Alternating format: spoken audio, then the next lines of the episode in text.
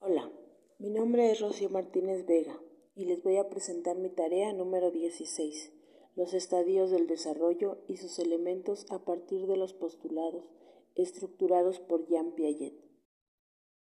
Jean William Friedrich Piaget fue un epistemólogo y biólogo suizo, considerado el padre de la epistemología genética, reconocido por sus aportes al estudio de la infancia y por su teoría constructivista del desarrollo de la inteligencia, a partir de una propuesta evolutiva de interacción entre sujeto y objeto.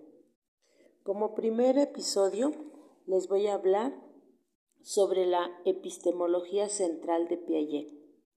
Piaget elaboró una teoría psicológica para abordar cuestiones epistemológicas, es decir, cuestiones relativas al conocimiento. El conocimiento científico es el referente o patrón que Piaget utiliza para establecer la validez del conocimiento. Piaget define la epistemología como la disciplina que estudia los mecanismos y procesos mediante los cuales se pasa de los estados de menor conocimiento a los estados de conocimiento más avanzado. Piaget, 1979. Piaget crea una psicología con base empírica, la psicología genética. La psicología es concebida como una forma de proporcionar a, la epistemología un, un fundamento científico y la tarea investigadora de Piaget va a consistir en el análisis de la evolución ontogenética, de las nociones básicas del pensamiento racional y científico. También nos habla Piaget sobre el modelo biológico de la adaptación a la inteligencia o conocimiento. La adaptación es entendida como un modo de funcionamiento biológico que caracteriza a todas las formas y niveles de vida. Las conductas son concebidas, según Piaget, como intercambios funcionales entre el organismo y el medio, y se rigen por los principios generales de la adaptación. Los procesos más puramente fisiológicos, como por ejemplo la alimentación.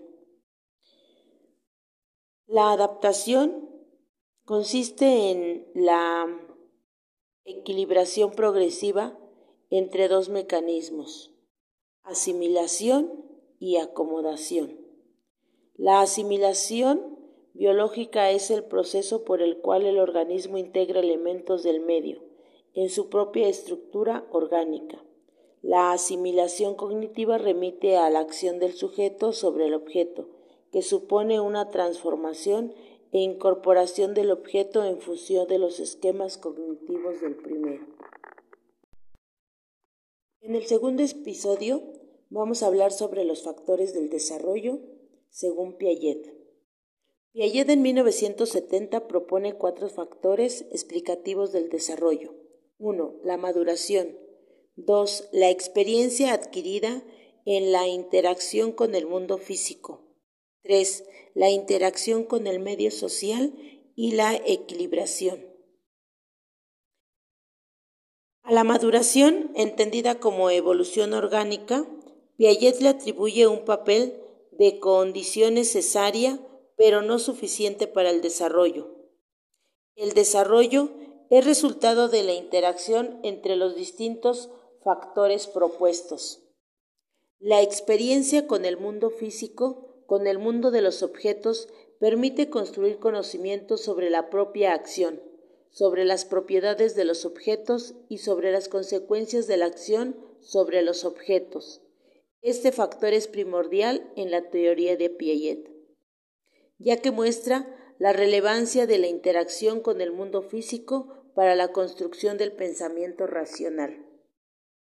En el segundo factor, Piaget distingue entre ejercicio, más relacionado con la propia actividad del sujeto que con la realidad externa, la experiencia física a partir de la cual se abstrae información sobre los objetos, y experiencia lógico-matemático de la cual se abstrae información sobre las transformaciones realizadas, sobre los objetos, sobre la coordinación de las acciones.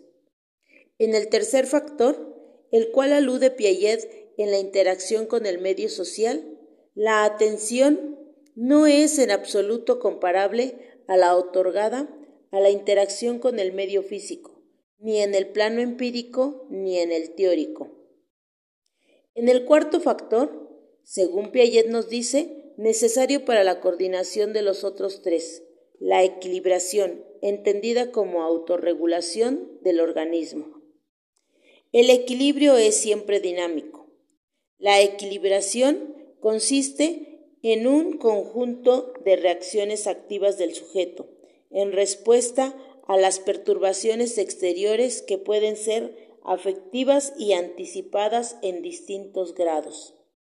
En su interacción adaptativa con el entorno, el organismo pone en funcionamiento los mecanismos de asimilación y acomodación. La teoría de Piaget define que tanto los mecanismos que llevan a la construcción del conocimiento como la misma base del conocimiento que se construye son de dominio general. El desarrollo implica cambios que afectan a la estructura de representación generales para todos los dominios y que operan sobre los aspectos del sistema cognitivo de manera similar. Tercer episodio. Aportes de Jean Piaget a la intervención psicopedagógica.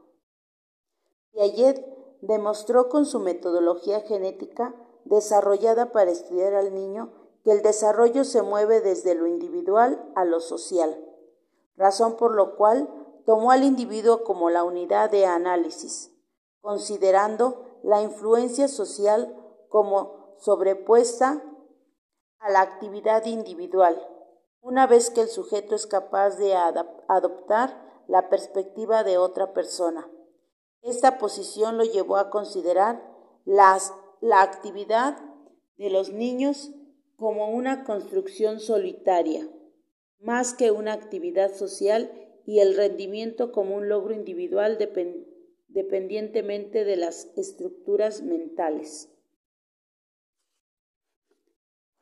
Su mayor aporte es el haber fortalecido el concepto de desarrollo intelectual en forma gradual y de acuerdo con las diferentes etapas evolutivas, tan específicamente expuestas y descritas en sus trabajos, y haber establecido un marco de referencia epistemológico para abordar el estudio de la psicología evolutiva.